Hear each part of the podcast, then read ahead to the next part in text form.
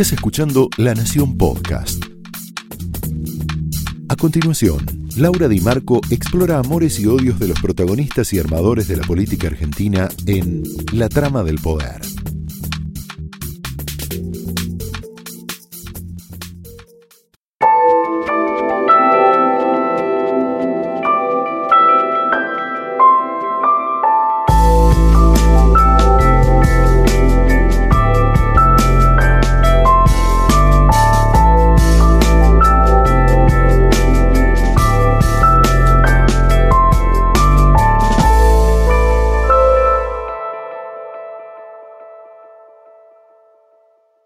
Hola, muy buenas noches. Bienvenidos a La Trama, el nuevo ciclo periodístico de La Nación Más, que vas a ver en la antesala del fin de semana todos los viernes a las 22 horas.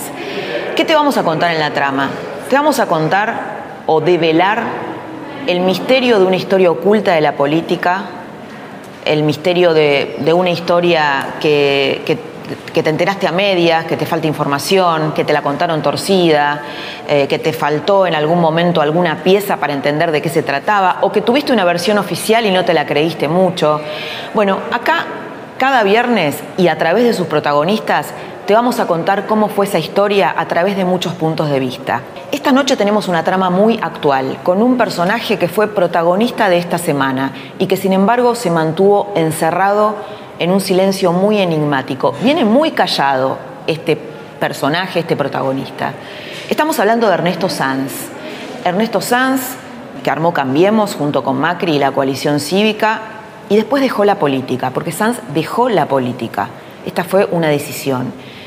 Y por primera vez vas a escuchar por qué tomó esa decisión de correrse de los primeros planos de la política. Esta semana, sin embargo, con el susto que se pegó el presidente Macri, Marcos Peña y todo su círculo íntimo, volvió, lo llamaron a la mesa chica de decisiones del gobierno. ¿Volvió entonces a la política Ernesto Sanz? Sí y no. Volvió para acompañar como consultor en un momento muy, muy delicado de la Argentina. Volvió como referente, no como protagonista. Volvió a darle carnadura política a una coalición que se había puesto muy soberbia y que, y que había creído, Macri personalmente había creído cuando viajaba por el mundo y lo recibían tan bien los jefes de Estado, que esto a él no le podía pasar. ¿Qué es esto? La crisis cambiaria, las corridas históricas de la Argentina. Esto era de la vieja política, esto era de los radicales, esto era de los peronistas, pero no era de él. Sin embargo, fue de él. Y esta falla en este modelo inicial, donde el PRO se, se creía dueño de la marca Cambiemos, hizo agua en estos días. Y esa es la razón por la cual Sanz vuelve a ser llamado junto con Monzó a la mesa chica de decisiones, que no va a estar ni como estuvo durante el primer año en Cambiemos, ni va a estar todos los días, ni va a aceptar ningún cargo público. Esto nos lo dejó bien claros, pero sí vuelve a acompañar. En realidad, la soberbia no es solo del PRO, es de todos los gobiernos cuando ganan por segunda vez. Le pasó a Alfonsín con el tercer movimiento histórico, le pasó a Menem le pasó a los Kirchner con la Cristina Eterna. Y después lo que le pasa a estos gobiernos es que se chocan con la realidad. A Macri le, acaba de pasar esto. Se choca con la realidad económica. Siento que eh, pusimos metas demasiado optimistas y alguna gente se irritó con eso. Y muchos dicen que no dijimos un diagnóstico suficientemente duro. Sanz por primera vez critica en público la figura de Marcos Peña. Marcos Peña es muy criticado por sus socios en privado. Sanz tiene muchos reproches hacia Marcos Peña, lo responsabiliza de alambrar la relación con Macri, eh, esto es que no se le acerque a otros dirigentes que no sean los de su círculo íntimo, lo responsabiliza de negar los problemas, un poco al estilo kirchnerista, lo responsabiliza de que no se puedan llevar problemas a la coalición, al interior de la coalición, porque Peña los obtura, los niega, no los acepta y de, última Macri también avala ese, ese, sistema. ¿no? Es el más kirchnerista del PRO, esto es lo que dice Sanz, que tiene muchos reproches que algunos dice y otros no tanto, eh, no tanto en público, y dice varias frases de Peña. Cambiemos tiene un activo mucho más importante, que es la representación de la sociedad. Si el PRO pretende despenderse de eso y dejar a los aliados en el camino, se va a equivocar. Mario Quintana, por ejemplo, el vicejefe de gabinete, cuando tomaba café con los periodistas y hablábamos de récord con ellos, les decía que hasta hace poco, ¿no? antes de la, de la corrida cambiaria, que ellos eran los dueños de la, marca, de la marca Cambiemos, que el PRO era dueña de la marca, del auto. Bueno, Sanz le dice, no, te equivocaste, si pensás eso te equivocaste. Y dice otra cosa en la entrevista que vas a ver ahora y que te va a sorprender mucho. El pecado original de Cambiemos fue no discutir qué tipo de coalición quería porque como en las parejas, las reglas del juego se establecen desde el principio. Una entrevista a corazón abierto con un protagonista de la política. Te invito ahora a conocer el revés de la trama.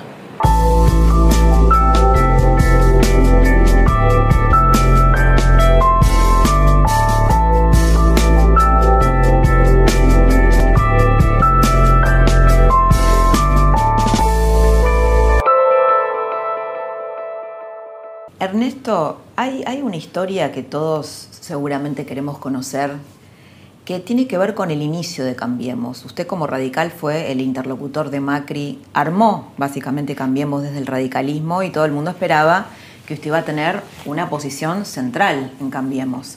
Incluso se hablaba de que iba a ser ministro de Justicia. En algún momento se dijo que usted iba a ser el vicepresidente incluso de Macri. Después me lo va a contar si es así o no. Y la realidad es lo que pasó, es algo muy raro en los, en los políticos, que es que se corrió completamente de escena y hoy juega en una trinchera secundaria. ¿Por qué? ¿Cuál es la historia real?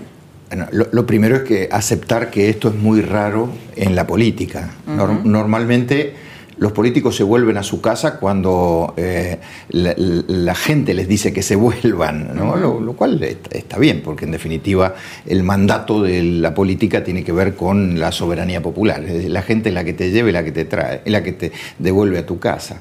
Pero hay eh, mucha adicción al poder también. Claro, ¿no? y, y por eso digo, y es raro también porque eh, el, la, la, la, política es, eh, es, es, es, como una droga que hace que el, el, la lucha por el poder, el estar en el poder, eh, mezcla un montón de sensaciones y de situaciones, sobre todo la vanidad de las uh -huh. personas. Creo que la política tiene un motor, o la mayoría de los políticos que yo he conocido, y yo también, cuando estaba en ese microclima, tenemos un motor que a veces es bueno y otras veces no es tan bueno, que es el ego, que es la vanidad. ¿no? Uh -huh. eh, eso explica muchas conductas. Muchas. y, y sí. en la Argentina es peor todavía, porque al no haber instituciones que estén por encima de las personas, uh -huh. al ser al revés, las personas están por encima de las instituciones, lo cual esto es largo de, de, de, charlar, muchas veces esas cuestiones personales son las que definen los debates, los rumbos, uh -huh. las decisiones y demás. Ahora los vamos, celos, vamos, el reconocimiento, claro, todo eso. No, ¿no? Tremendo, tremendo. Eh, eh, yo siempre digo que la Argentina, hasta que no recupere institucionalidad política, institucionalidad en el gobierno, de sus poderes, de sus instituciones republicanas, va a seguir dependiendo de los humores de las personas. Uh -huh. Y los humores de las personas son como las personas, son subjetivos. Uh -huh. Un día uno se levanta y está de buen humor, otro día de mal humor, tiene bronca, te, y, y, y, además se refleja mucho en la política, ¿no? El tema de la, eh, los afectos, los odios uh -huh. y los amores. Sí, sí. ¿no? Y eso influye en las cuestiones políticas, influye, cosa que el periodismo influye. político no tiene muchas veces en cuenta, ¿no? Influye enormemente, ¿Sí? tenés razón, tenés razón, influye enormemente. Yo a veces veo que se hacen análisis de la realidad política argentina desde una virtualidad uh -huh. o de una teoría uh -huh. que no tiene en cuenta que los que llevan adelante esas cosas son personas, son seres humanos, que además como no están contenidos en instituciones, uh -huh. hay muchos ejemplos de esto, en oficialismo, en oposición, terminan llevando a esas decisiones esa cuestión de la emocionalidad. Yo, yo que, que, he sido un gran observador estando adentro y ahora lo soy más estando afuera, me doy cuenta, casi te diría con poco, poco margen de equivocarme, cuando leo una opinión de algún dirigente político, de todos los que están hoy en el candelero, digo, esta es una opinión que nació de una subjetividad o de un odio o de un amor muchas veces más el odio que el amor, porque la verdad que en la política este, hay, hay, mucho, hay, muchos más, hay muchos más rencores que, afectos. Fíjate qué cosa curiosa. Y después hay grandes columnas explicando estrategias políticas. claro, grandes columnas explicando estrategias políticas cuando en realidad lo que hay en el fondo es previo a la cuestión política, una decisión personal. yo le tengo bronca a este tipo, entonces yo voy a salir a hablar en contra de este tipo. Ahora, después lo voy a adornar con un discurso teórico, entonces voy a pedir la palabra en el Congreso, o voy a escribir una nota en un diario, o voy a ir a un programa de televisión, y voy a parecer una persona objetiva, centrada. En el fondo, lo que tengo es, a ver, la mayoría de las veces son rencores, ¿no? que se arrastran, eh, que se van acumulando. Estos son como las capas geológicas de la burocracia en la administración pública. Y otras veces también son afectos. No digo que siempre sean cuestiones negativas. Muchas veces se sobreactúa el afecto, se sobreactúa el cariño que, se tiene. Pero se reviste la emoción de eh, razones políticas, racionales y, y, y, vuelvo, y vuelvo al punto. ¿Por qué ocurre esto? Yo estoy seguro que emocionalidad debe haber en todos los lugares del mundo y políticos que a su vez este, a veces son traicionados por la emocionalidad también los debe haber, si no serían robots.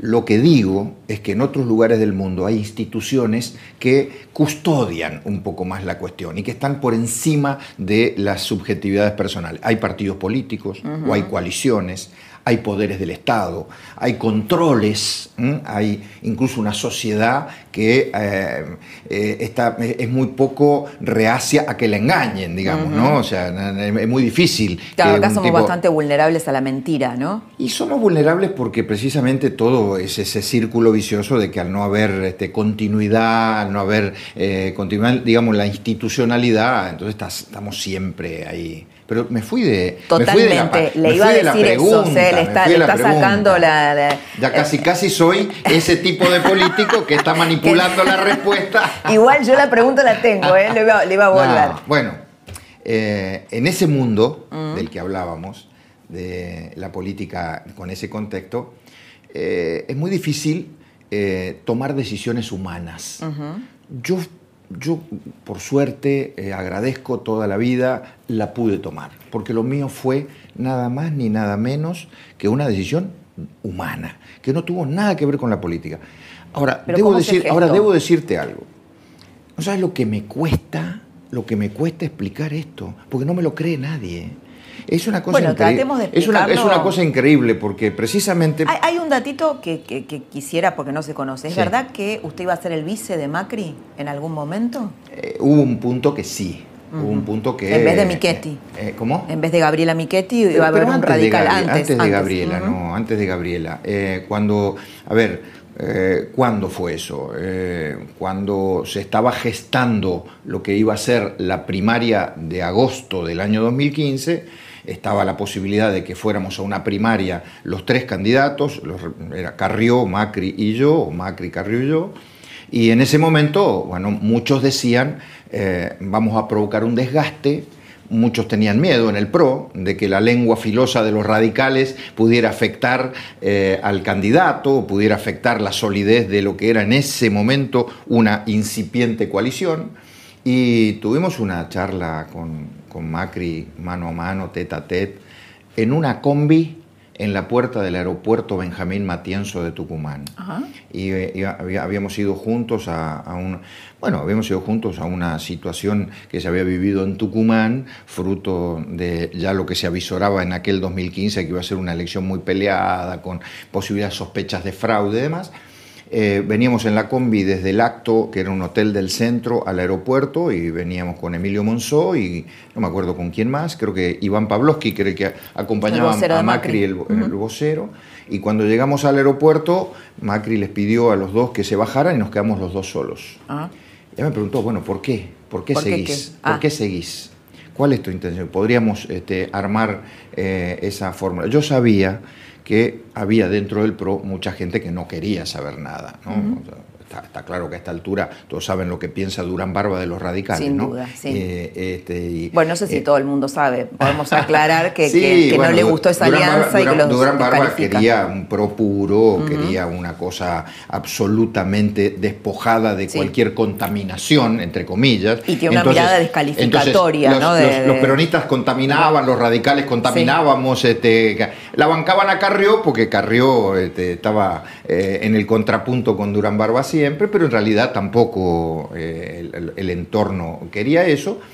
Y, ahí fue en esa conversación mano a mano, muy, muy, muy cálida, muy cálida, como todas las que yo he tenido en mi vida con, con Macri, eh, pero a la vez muy sincera, con, mucha, mucho compromiso personal. Yo le dije, mira, eh, es un error, es un error estratégico. Y déjame que te lo diga desde mi olfato político, desde mi experiencia política y desde lo que yo represento, que yo represento la política. ¿Es Yo un no- error estratégico es que- un error que usted estratégico, fuera es un error estratégico ir con una sola fórmula Ajá. y que yo fuera el vicepresidente. Ya en ese momento, Margarita Stolbizer, que aparecía como la posible candidata de lo que había sido el Frente UNEN, estaba seduciendo al electorado radical y lo seducía desde el lugar que más dolía. O sea, mira, los radicales desde Gualeguaychú se van a aliar con la derecha, con el conservadurismo, todos los prejuicios. O sea, Margarita levantaba todos los prejuicios que había contra Macri, que en el electorado radical y sobre todo en la dirigencia radical esos prejuicios estaban, estaban ahí. Claro, claro. Eso fue la discusión de Gualeguaychú, en definitiva. Entonces yo le dije a Mauricio lo siguiente, mira, lo mejor que podemos hacer nosotros es ir a competir los tres, de tal manera que vos traigas a la primaria de agosto todo el caudal de votos tuyo, que es el mayor, eh, yo le dije, vos vas a ser el candidato, ¿eh? Eh, no es que ni Lilita ni yo pretendemos competir para ganarte, ¿eh? por tanto te vamos a cuidar, vos vas a ser el candidato, pero déjame que yo traiga los votos del radicalismo que directamente vos no podés traer, los radicales que a vos no te votarían directamente, esos me van a votar a mí y eso suma para la noche del 9 de agosto llegar al número que era el número clave que yo tenía en la cabeza, 30 puntos. Lo habíamos visto con mi equipo, pues yo también tenía equipo, yo Sí, también sí. tenía mis consultores, yo también tenía mi think tank, digamos, no era solo el pro. Entonces, llegamos a los 30 puntos. ¿Cómo llegamos? Vos vas a estar más o menos en los, en, en los 23, 24, 22. Yo trataba de, de tra- traer un poco de agua para mi molino. Nosotros desde el radicalismo aportaremos, no sé, 4, 5, 6, lo que sea. Lilita aportará otro tanto y vamos a llegar al 30%, a 30 puntos. Esa noche se empieza a escribir la historia de Mauricio Macri presidente, porque después venía la primera vuelta de octubre, en la primera vuelta de octubre yo sabía que de los 30 íbamos a pasar a 35 y con ese 35, también un número mágico, íbamos a la segunda vuelta y en la segunda vuelta éramos imbatibles, no podíamos perder. Más de la mitad del país quería cambiar y más de la mitad del país iba a votar por nosotros. No nos equivocamos, no me equivoqué, no lo digo en título personal porque no fue una decisión solo mía, del radicalismo en su conjunto, no nos equivocamos. Yo en realidad no resigné ser vicepresidente de la nación. Sería hoy, te diría, si yo me considerara un prócer, te diría, yo pude ser... No, yo resigné ser candidato a vicepresidente de una fórmula que podía perder. Y al perder le podía hacer privar a los argentinos de una oportunidad extraordinaria de cambio, de cambiar. Entonces, ¿qué elegí? Elegí eh, ir a, a poner la cara, como se dice, sabiendo que perdía. Sabiendo que perdía. Sabiendo que muchos correligionarios míos, de mala fe, hasta el día de hoy lo hacen, eh, me, eh, eh, San sacó el 4%, San sacó el 4%. Me importa tres pitos. La verdad que lo que yo hice en aquel momento no lo hice para sacar ni 3, ni 4, ni 10. Lo hice para contribuir a que Mauricio Macri fuera luego el candidato a presidente y luego el presidente de la nación. No nos equivocamos. Bueno, ¿y qué pasó en esto después? Porque después Ah. hizo otra resignación. ¿Por qué, por qué le cuesta tanto explicar? No, esto? bueno, bueno, porque, mm, porque esa es la parte humana. Sí, Lo que expliqué recién tenía que ver con el hombre político y la estrategia política. La parte humana. Yo, mm, para entender eso hay que saber de cuándo arranqué yo. Yo arranqué mm, en el año 82 siendo un militante juvenil, un año antes de que Alfonsín llegara a la presidencia, siendo presidente de la Juventud Radical de mi ciudad. Luego llegué a ser Rafael. presidente en San Rafael, Mendoza, luego llegué a ser presidente del partido. Y en el año, desde el año 93, eh, prácticamente me metí de lleno en la vida pública. Primero fui legislador de mi provincia, luego fui intendente de San Rafael y luego me tocó venirme a Buenos Aires como senador en dos mandatos, que fueron los 12 años más intensos de mi vida política, porque junto con un grupo de amigos del interior, como Gerardo Morales, por ejemplo, eh, o, algunos otros este, de otros lugares del interior, nos tuvimos que hacer cargo de la vacancia del radicalismo. Y entonces eso era una tarea de lunes a lunes, de 24 por 24. Y entonces yo, a partir de ahí, arranqué eh, ya en el 2005 presidente del bloque, luego presidente del partido. Sí, sí, sí, mucha, intensidad, mucha intensidad, todo lo de la Rúa. Todo eso, todo eso, que uno lo cuenta así como un currículum todo eso va dejando una huella en la persona. Todo eso va eh, acumulando, acumulando, acumulando. Y hay algunos ¿Estrés que... ¿qué? ¿Eh? ¿Estrés? ¿Qué? ¿Malestar? No, no, no, no, no, no. Eh, em, a ver, ¿cómo te lo podría explicar? Una mezcla de insatisfacción, infelicidad, de bronca por no poder cumplir con mis sueños y con mi proyecto de vida, porque mi proyecto de vida no era 100% de la política, mi proyecto de vida es mucho más amplio que eso. Entonces llegó un punto, mm. allá por el 2013, 2014, mira vos, antes de que se armara todo lo de primero unen, después cambiemos, que me empecé a cuestionar, digo, bueno, si yo no soy capaz de encontrar mi propia coherencia interior, esto es un mm. tema de equilibrio y de coherencia, dos palabras que tiene mucho que ver con una ciencia que se llama bioneuroemoción. Bioneuroemoción. O biodecodificación neuroemocional. Mi mujer es terapeuta. Es terapeuta. Es terapeuta. Que, la, que, la, que la, la, creó Enrique Corbera, Mi ¿no? mujer es discípula de Enrique Corbera.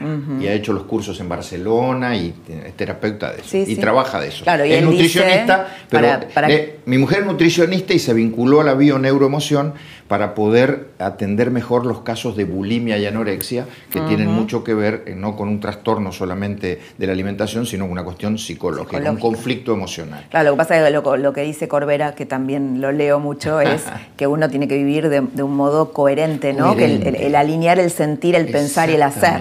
Bueno, yo durante, y ahí usted sentía que, era incoherente. Durante mucho tiempo yo perdí coherencia. Perdí coherencia porque yo tenía el mundo de la política que me absorbía al 100% y que era una adrenalina pura. Estoy hablando de años 2013, 2014, 2015. ¿Y qué sentía? ¿Que no era feliz? Sí, no era, no era la, política me cubría una parte, que era la parte de la adrenalina, la parte del país, la parte de la patria, la parte de la responsabilidad, del mandato que uno trae, eh, pero el, ser humano estaba cada día eh, marchitándose más por dentro. Esto es una, cosa que me pasaba, que nadie se daba cuenta, porque yo la verdad que en eso eh, era, era, muy político, digamos, no, mostraba ese, esa parte. Pero yo me iba marchitando por dentro, yo sentía que perdía mis afectos, estaba, empezaron a llegar mis nietos, fue un clic en mi vida, ¿eh? fue un clic en mi vida, porque mm, todos los políticos tenemos una, una gran culpa que venimos arrastrando desde jóvenes que es, eh, por lo menos los políticos hemos dedicado toda una vida a esto, que es no haber hecho con nuestros hijos todo lo que deberíamos haber hecho como padres. Claro, la falta de tiempo. Un síndrome de abandono, ¿no? Un síndrome de abandono de los hijos. En mi caso particular, tenés que entender algo que a veces no se entiende muy bien. Yo soy de una ciudad que ni siquiera es capital de provincia. Y una ciudad donde toda mi vida mm, la pasé ahí, mi familia estuvo ahí. Intentamos con mi mujer venirnos a, a Buenos Aires tres veces, las tres veces casi mujer terminó en terapia, eh, porque vivimos en un mundo eh, al lado de la naturaleza, al lado de la montaña. bueno, entonces mi, doble vida, eh, esta de la familia en San Rafael y, yo acá en Buenos Aires, hizo que de a poco me fuera desgastando humanamente. Entonces en un momento dado dije, bueno, yo no puedo seguir así. Porque, a ver, para hacer política y darle felicidad a los demás, tenés que ser feliz vos. Porque si no, eso se nota. Si vos sos un tipo infeliz, y sos un tipo amargado, y sos un tipo que no, no, está, no está coherente y equilibrado interiormente, ¿qué vas a hacer por los demás? Eh, primero, eh, hacete el ser vos mismo, digamos, ¿no? Eso pasa mucho en la política. Entonces yo dije un día que quería encontrar herramientas y la bioneuromoción me las dio.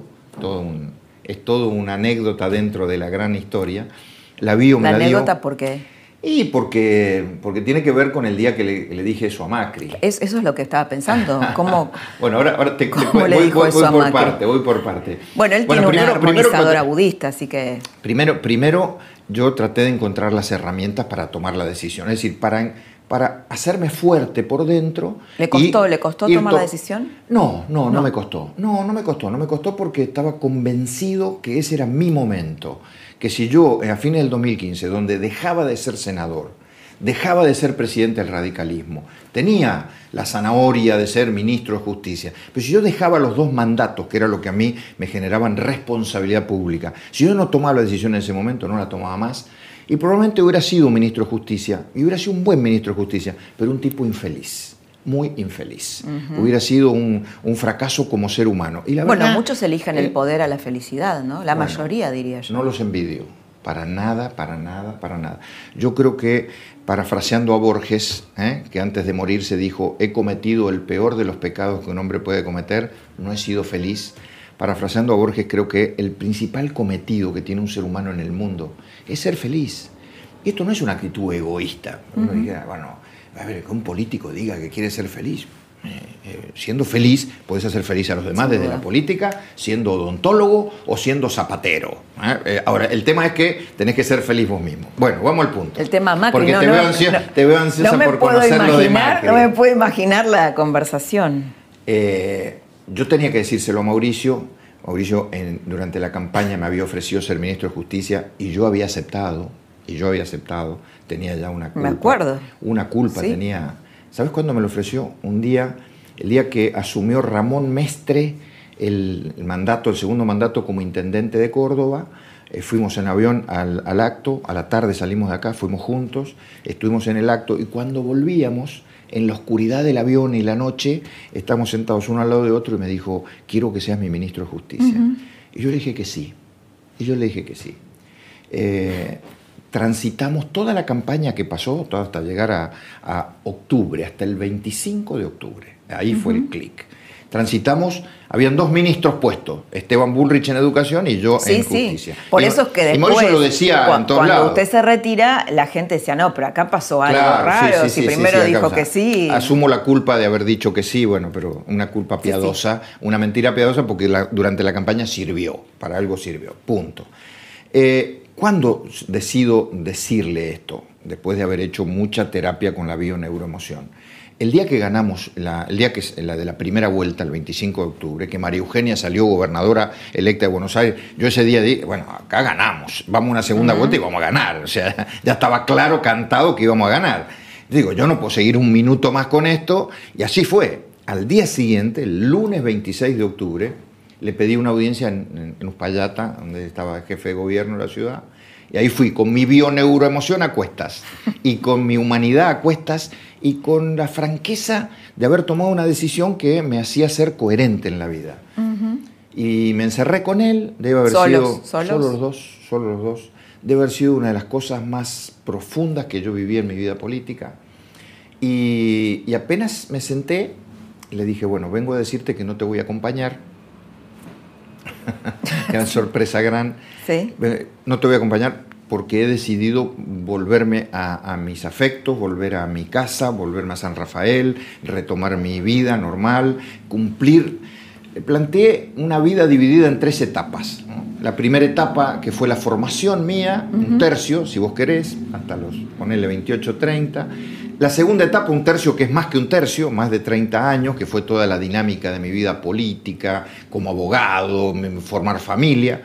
Yo dije que en este tercer tercio, que yo arrancaba ahora, tenía 58 años en ese momento, quería cumplir mis sueños, quería cumplir mis sueños, algo tan profundo y, y tan sencillo y tan simple como cumplir mis sueños. ¿Cuáles son mis sueños? Bueno, tengo muchos y algunos los estoy cumpliendo. Eh, dar clases, tener un programa de radio, Tranquila que eh, no le digas a Jorge Fernández Díaz, no les voy a hacer la competencia. Mi programa de radio es a la mi programa, mi programa radio es a la mañana, no los voy a hacer competencia a ustedes. Un programa de radio, un magazine, sueño, contar con auriculares y noticias, deportes y demás, es un sueño de mi vida. Dar clases, estudiar inglés, disfrutar mucho, mucho a mi mujer, mis hijos, a mis nietos, eh, trabajar de nuevo en la profesión, pero desde otro lugar hacerme cargo de un estudio que es la herencia de mis padres, mis dos padres abogados, y me dejaron un estudio que debe ser de lo más prestigioso, perdón que lo diga como un chivo, del sur de Mendoza. Le digo que, lo dejó bastante, bastante, dejó una huella en Macri, porque yo lo entrevisté mucho y habló mucho de eso, bueno, de, si, estaba, si él había tomado la decisión correcta. Y te dijo que no. Ah, si él había tomado. si yo había tomado. Él, no, no él mismo, Macri. Se preguntaba mucho si, él había tomado la decisión correcta de, de, aceptarme no, eso. No, no, con respecto a si estaba bien que él, eh, que él estuviera en política. Ah, sí, ah, sí, sí, sí. Que, sobre él. bueno, y en un momento dado, y acá viene la, la grajea importante, le dije, aunque vos no lo creas, vos sos mi papá. En este momento de mi vida, vos sos mi papá. Porque yo con mi papá no pude cancelar o saldar una deuda añeja que nos provocó eh, un conflicto familiar. Mi, viejo nunca quiso que me dedicara a la política. Mi viejo quería que yo fuera abogado. Abogado 24 por 24, 365 eh, días, porque él lo era. Mi viejo era un extraordinario abogado, extraordinario. Y él quería que yo fuera esa, esa proyección. Y hubo un momento donde yo me rebelé. Yo quería ser yo, no el abogado que quería mi papá. Pero claro, nunca lo hablamos bien, nunca lo definimos bien. Y mi viejo se murió y esa cuenta quedó pendiente. Y el día que yo me senté con Mauricio, gracias a la bioneuroemoción, porque esto lo entendí por la bioneuroemoción, yo saldé aquella deuda con mi viejo. La saldé con Macri y la saldé con mi viejo. Y, casi, te, casi, te, diría que cuando le miraba la cara, eh, yo me di cuenta que él entendía, porque en una de esas él también tiene, él también tiene alguna algún conflicto no resuelto con, su papá. Con el padre. Pero no, pero, pero digo, esto lo digo con todo respeto. Sí, por supuesto, eh, sí, sí. ¿Y qué, dijo, qué dijo el presidente? ¿Qué dijo Mauricio? Hoy yo lo entendió, se sorprendió, estaba choqueado, estaba choqueado, pero lo entendió y, y me dijo, me dijo esto que yo acabo de decir recién, que son palabras de él no podemos hacer felices a la gente si no somos felices nosotros mismos. Eso lo dijo y que, Sí, y, que además, y que vos me cuentes que en los últimos 10 años de tu vida dormiste más veces afuera de tu casa que dentro de tu casa, eso solo para mí es suficiente. Porque él es un tipo que eso lo valora enormemente. Después cuando asumió la presidencia, me di cuenta lo que hacía en su jornada de trabajo, que a las 8 de la noche cortaba, lo mm. escribiste en tu libro, cortaba y se iba a estar con su mujer y su nena y, a veces jugando al rompecabezas este, con su hija Antonia. Entonces, un tipo que piensa de esa manera, que vive de esa manera y que todas las noches valora estar durmiendo en su casa, me entendió mejor que un robot de la política. ¿no? Así que yo ese día para mí, bueno, fue un alivio, por supuesto nos dimos un abrazo, no te puedo contar la intensidad del abrazo que nos dimos en ese momento. Y bueno, ¿Y me, ahora? preguntó, me preguntó, ¿y cómo seguimos? Claro. Ahí apareció el nombre, y no me equivoqué, ni él tampoco se equivocó, de Germán Garabano. Germán había sido un poco el, el, segundo en el equipo que habíamos armado de justicia, porque a todo esto el haberle dicho que yo iba a ser ministro de Justicia no era solamente haberle dicho y que lo largara en una tribuna, estamos trabajando. Claro, Dos meses antes de asumir el gobierno se trabajó muy intensamente en todos los equipos. Y en mi vieja oficina de la Avenida Rivadavia, que yo tenía, ahí trabajaba el equipo de justicia. Entonces estaba, estaba, yo un poco era la cabeza, que iba a ser el ministro, y, al lado estaba Germán Garabano. Entonces cuando Mauricio me dice, ¿cómo seguimos? Digo, tenés un buen ministro de justicia, que no te va a defraudar y que es una, buena persona, que es Germán Garabano. Y Mauricio lo aceptó. ¿Qué, pasa? ¿Por qué el radicalismo le está mostrando los dientes al PRO? El pecado original de Cambiemos es que no pudo discutir no porque no se haya querido, sino que no pudo discutir en su nacimiento, en su génesis, no pudo discutir el formato de la coalición. ¿Qué tipo de coalición es Cambiemos? ¿Por qué no lo pudo hacer? Porque la emergencia, tiempo, ¿no? la emergencia electoral. A ver, vos imaginate que nosotros veníamos con Lilita de haber estado todo el año 2014 en UNEN y era unen, unen, unen, unen. Y ahí estaba Stolbizer, Wiener, Pino Solanas, está, eh, un montón de gente. De, buenas a primeras, Lilita es la que primero arranca, los radicales tenemos Gualeguaychú, que fue un hito en nuestra historia, pero, y después al día siguiente ya teníamos que estar batallando, porque, a ver, convengamos que cuando todo esto se armó nosotros no teníamos el triunfo asegurado. ¿eh? Eh, todas las encuestas lo daban ganador a Scioli, todo el mundo hablaba. Eh, el peronismo se hacía los rulos de que venía Scioli, continuidad, papá, papá, papá. Entonces todo el mundo escribía de las peleas entre Scioli y la Cámpora y o Cristina, esto, lo otro. Yo creo que ellos empiezan a perder este, cuando aparecen los candidatos de ellos en la provincia de Buenos Aires, ahí. Pero antes de eso, a todo el mundo ganaban ellos, eran fijas, entonces lo nuestro, ¿qué nos íbamos a poner? Nos íbamos a poner a discutir cuando ganemos a ver qué tipo de coalición vamos a tener y si vamos a tener tanta participación en el Ejecutivo. No, vamos a ganar, primero vamos a ganar. Sí, igual Macri ahí recuerdo que dijo no, no va a haber repartija de cargos, ¿no? eso, fue, eso fue el Macri auténtico, Lo, que, lo, que, lo que son los impactos políticos en un tipo que no viene de la política. Nosotros salimos de Gualeguaychú Gualeguaychú el radicalismo, ¡pum!, para arriba, y lo primero que me he pensado la noche, se nos vienen los radicales, hay que frenarlo de alguna manera. Entonces al día siguiente, Mauricio sale con esa frase, ojo, que esto no va a ser una coalición. Yo lo, asumí, lo entendí, por supuesto que me querían matar todos los radicales a mí, ¿no? Estábamos 24 horas de Gualeguaychú, me querían matar. Pero yo lo banqué, asumí, sabía que esto iba a bajar y que lo más importante era no perder de vista el objetivo de ganar las elecciones. Lo demás era secundario.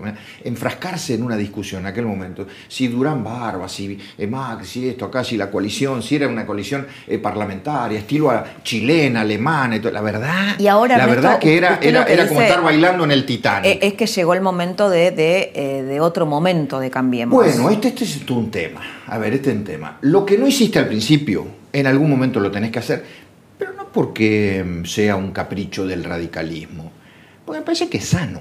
Claro, eh, a ver, el PRO dice que se siente, se siente dueños de... Peña te va a decir, no, esto nunca fue de gobierno, Exacto, ni en el nacimiento Ellos se sienten eh, genéticamente dueños de la criatura Cambiemos. Bueno, se equivocan. ¿Sabes por qué se equivocan? Porque en realidad Cambiemos más allá de si administrativamente es una coalición A, B, C o Z, si es de gobierno, Cambiemos tiene un activo mucho más importante, que es la representación de la sociedad. ¿Qué sociedad representa Cambiemos? Y acá viene la explicación.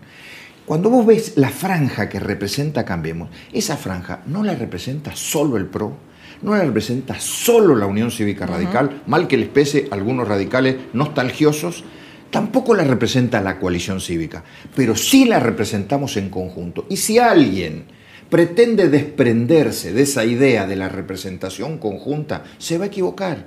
Si el PRO pretende desprenderse de eso e ir solo por esa representación y dejar a los aliados en el camino, se va a equivocar. Lo mismo si lo haría el radicalismo, lo digo, lo digo por, los, tres, los tres socios, por eso hay que tener una visión por arriba de esto. ¿Es, perdón, ¿Es una figura complicada de Marcos Peña al lado de Macri, como dicen algunos? Complicada, que alambra la relación, que no deja que se le acerquen mucho eh, a, Macri y que es demasiado purista del PRO? ¿Es, complicado en ese plano? Bueno, es, es, este, es, posible. A ver, yo, yo no soy una persona eh, objetiva en eso porque yo tengo muchas diferencias ahí. Lo mismo si le preguntas a, a, Monzó, si le preguntas a Monzó, sobre este tema, ¿eh? sobre este tema. Mm. A ver, te voy a hacer un reconocimiento el, el, mejor, por no decir quizá el único jefe de gabinete que podría tener Mauricio Macri es Marcos Peña, porque se entienden a la perfección, porque son una simbiosis. Por lo tanto, ahí, Hay, hay, una valoración de mi parte que yo la. Pero eso a la, vez no conspira contra políticamente, Políticamente, bueno, Marcos este, creo que empezó a creer en la coalición cuando el nombre Cambiemos empezó a tener vigencia en la, en la gente, en la calle, y, creo que en el fondo cree en una coalición, pero una coalición distinta a la que creemos los radicales, ¿no? Distinta. Y bueno, él tiene su derecho y tiene su derecho a defender esa idea. Nosotros creo que defendemos desde otra posición. Yo la defiendo desde esto que estoy convencido de lo que te acabo de decir. Hasta acá escuchaste a Sanz hablar de sus razones personales, de su historia personal. Ahora se va a meter mucho más profundamente con el tema político. Va a hablar del futuro de Cambiemos, de lo que él cree que es el futuro de Cambiemos de cómo puede resolver las diferencias internas de una figura muy polémica dentro de la coalición, que es el Cotino Siglia, y va a develar una incógnita que muchos se preguntan. Alfonsín, ¿hubiera hecho el pacto con Macri?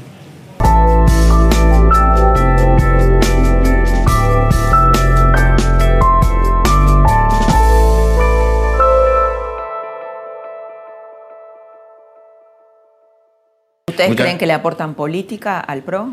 Y gestión, y gestión. Acá donde me saco el sombrero y digo, ojo, a ver, pues es que el secretario de Hacienda, el ministro de Salud, el procurador general del Tesoro, el viceministro casi de Ciencia y Tecnología, el presidente del Banco de la Nación, y te estoy diciendo te estoy diciendo algunos, y voy a quedar mal con otros, pero algunos de los tipos que son elogiados las 24 horas del día por el presidente y su gabinete. Esos tipos son radicales. El vicepresidente del Banco Central, acá déjame que pase un chivo, eran todos de mi equipo. eran todos del SANS presidente. ¿eh? Pero digo, pero no lo digo con la vanidad de que eran, no, no, son radicales. Eso es lo más importante. Y esos tipos son todos de gestión. Rubinstein, no lo tenía nadie en los papeles. ¿Sabes qué ministro de salud es Rubinstein? Ahora todo el mundo habla del convenio este con los laboratorios, que le volcaron. Eso es Rubinstein. Bernardo Sarabia Frías, un procurador del Tesoro de superlujo. Javier González Fraga llegó al Banco Nación a dar crédito hipotecario a baja tasa. Miles y miles de créditos hipotecarios. El secretario de Hacienda, Rodrigo Pena, fue mi asesor económico durante 10 años. ¿Sabes qué hizo? El pacto fiscal con las provincias. Entonces, ¿cómo voy a dejarle yo al PRO la gestión y decir, no, los radicales hacen política? Como casi, como si dijeran, los radicales andan con la guitarra todo el día entonces ellos hacen política, buenos discursos en el Parlamento. Bueno, es un poco la mirada de Durán Barba, ¿no? Y a veces de Marcos Peña, claro. Se equivocan, se equivocan. Eh, se equivocan, ¿sabes? Vuelvo al punto, me apasiono y perdóname que, hable así, pero vuelvo al punto, se equivocan porque en esto de gestión y política, ellos tienen muy buenos gestionadores y buenos políticos, y nosotros también, y la coalición cívica también. Fernandito Sánchez es un buen gestionador y un buen político. Le quiero hacer dos preguntas que justamente tienen que ver con Sánchez y con, eh, sí, con Sánchez, con Lilita, con Lilita Carrillo y con el Coti Nosiglia.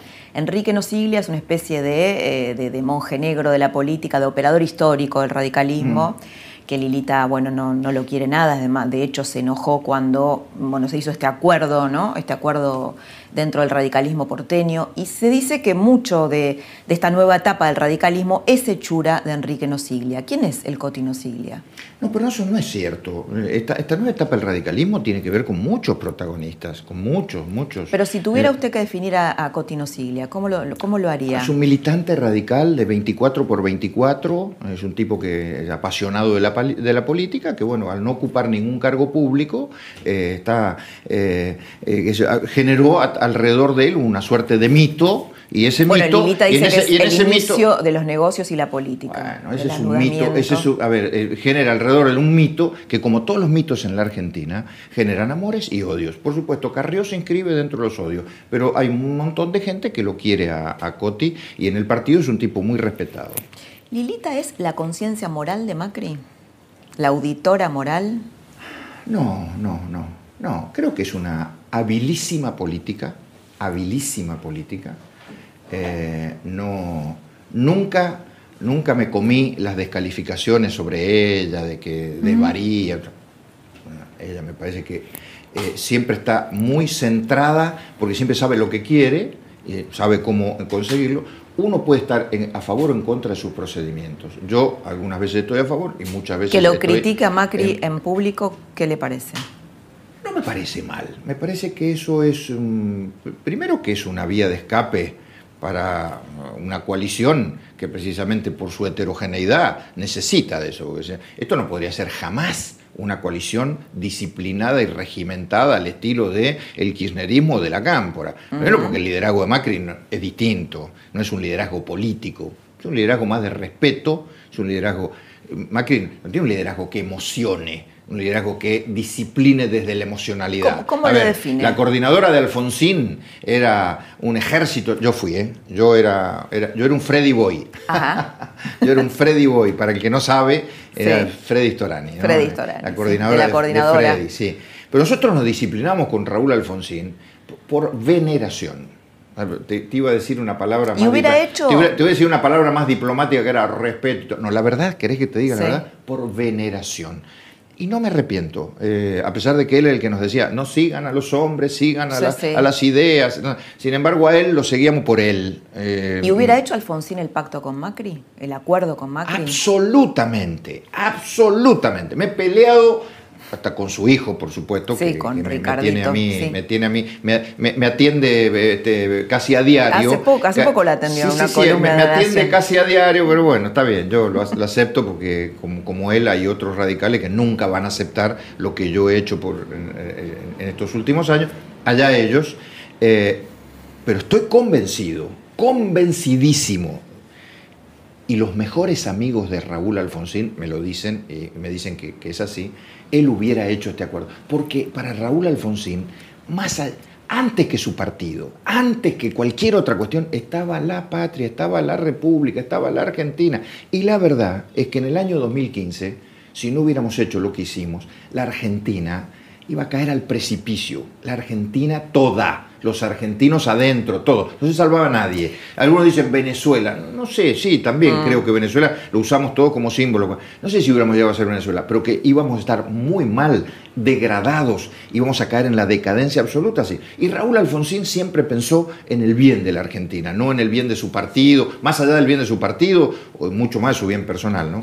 Y nunca tuvo dudas, tal vez Alfonsín las hubiera tenido, sobre esto que desde la oposición se le achaca a Macri las a ver, las oscuridades del grupo Macri? Todos los gobernantes, y, en realidad todas las personas, tenemos nuestros lados luminosos y lados oscuros. El tema es cuándo salen unos y otros y cómo se administran unos y otros. Esto es más o menos como lo que al comienzo de la nota hablábamos sobre el ego y la vanidad. Así es. Todos tenemos nuestro ego, todos tenemos nuestra vanidad. El tema es cómo lo, administramos, ¿no? Cómo, que, cuánto influye en nuestra vida, positiva o negativamente. Yo creo que que bueno, Macri tampoco puede desprenderse de su pasado. Eh, su pasado está ahí. El tema es cuánto influye ese pasado ahora. Y yo te digo algo en beneficio de él. Hay algo que yo le valoro mucho.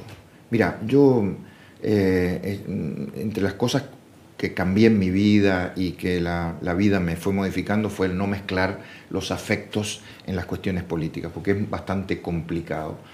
Eh, Quizá el único tipo en el que yo en el gobierno tenga afecto es con Macri. Con los demás comparto, comparto un gobierno, comparto ideas, pero afecto lo tengo con él. ¿Y sabes por qué lo tengo? Pues reconozco algo. El tipo podría estar hoy en este momento con Antonia y Juliana en una isla del Caribe, en un resort cinco estrellas, con su avión privado. Tiene con qué, ¿eh? Tiene con qué. Sin embargo, el tipo mm, decidió el tipo, me estoy pareciendo a Wimpy, ¿te acordás de aquel que hablaba del el tipo? Bueno, el tipo decidió meter no la mano, el brazo, el cuerpo, en el barro, hasta acá en el barro, para tratar de hacer algo por la Argentina. Entonces, eso solo, yo te digo, chapo, chapo. Ernesto, muchas gracias. Muchas gracias por toda esta charla. En el próximo bloque vamos a hablar con una persona sorprendente. Es la terapeuta de Sanz, la persona a la cual Sanz acudió para hacer su cambio y para darse cuenta que no era feliz en la política y que no era feliz con el poder que, al cual iba a acceder. Esta persona hace técnicas de bio-neuroemoción y nos va a contar el interior de ese proceso, el interior de esa transformación.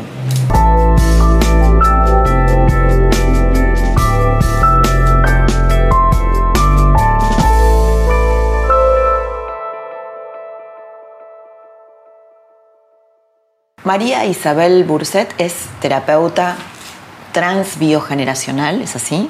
Es así. Y estamos acá porque em, la historia que contamos en la trama es la del corrimiento de la política de Ernesto Sanz. Nosotros nos olvidamos que detrás de cualquier profesión que nosotros desarrollemos hay un ser humano. Y el ser humano, de base, lo que busca inicialmente es la felicidad. Entonces, si por alguna razón sentís que no estás en coherencia entre tu sentir y el hacer, que el hacer va más de la mano de un mandato, lo que se espera de vos, es cuando te haces un replanteo general si el lugar donde estás es el lugar que realmente te pertenece. ¿Y cómo fue ese proceso en el caso de Sanz de transformación? Eh, con Ernesto, como con muchísimas personas, utilizo todo lo que tiene que ver con el sistema de pensamiento, qué información de base tenemos en nuestro árbol, en nuestro clan familiar, que hace que seamos obedientes a un paradigma, una fidelidad de lo que se espera de nosotros, olvidándonos de nuestro verdadero deseo que quizás no dista mucho nuestro deseo de lo que esperan los demás, solo hay que hacer pequeños ajustes. Todo nos invita a que nuestro cerebro arcaico esté continuamente en apuros y sintiendo que estamos en estado de alerta que alguna bomba va a explotar. ¿Y eso tiene efecto político, esa sensación?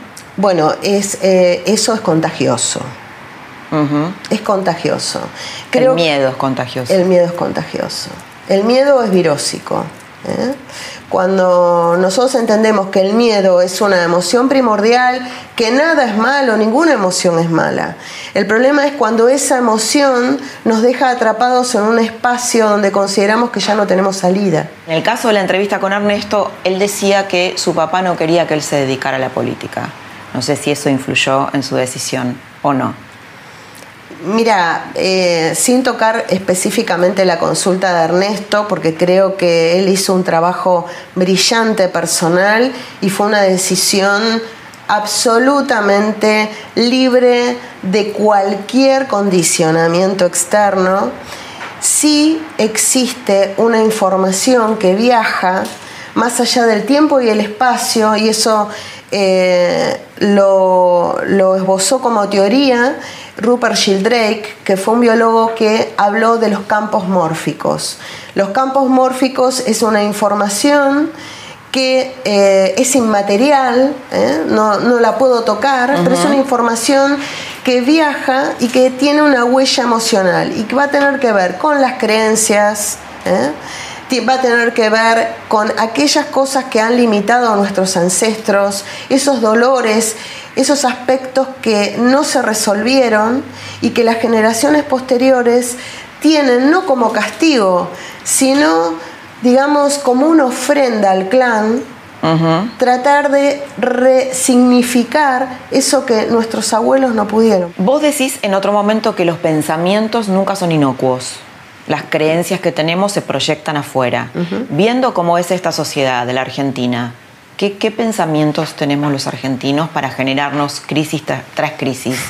Saliendo de que, de que no es solamente la dirigencia, obviamente, quien, quien, quien provoca esto, ¿no? sino todos como sociedad.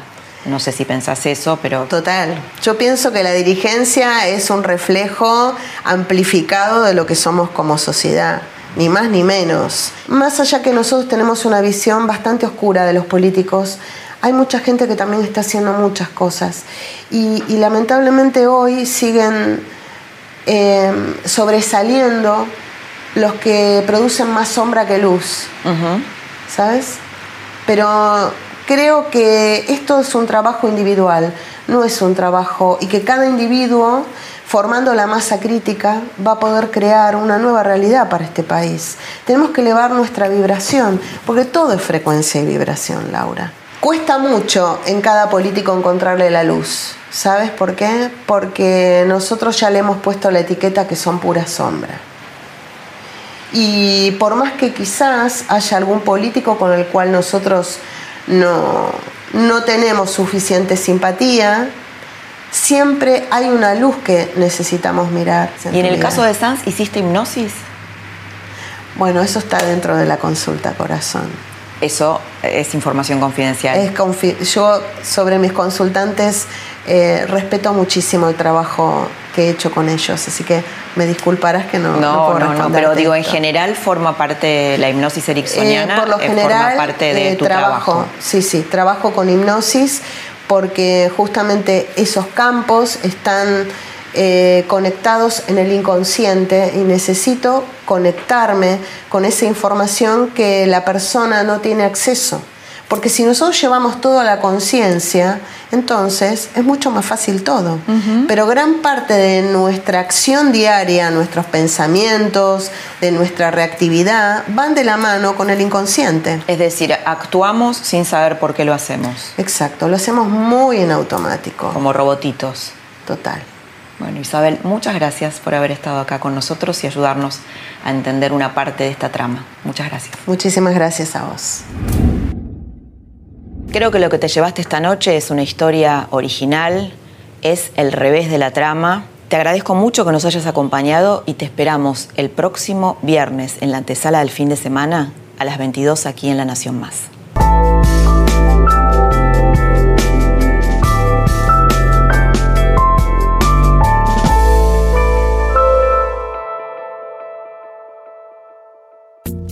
Esto fue La Trama del Poder con Laura Di Marco, un podcast exclusivo de La Nación. Escucha todos los programas de La Nación Podcast en www.lanacion.com.ar. Suscríbete para no perderte ningún episodio. Estamos en Spotify, Apple Podcast, Google Podcast y en tu reproductor de podcast favorito. Seguí escuchando La Nación Podcast.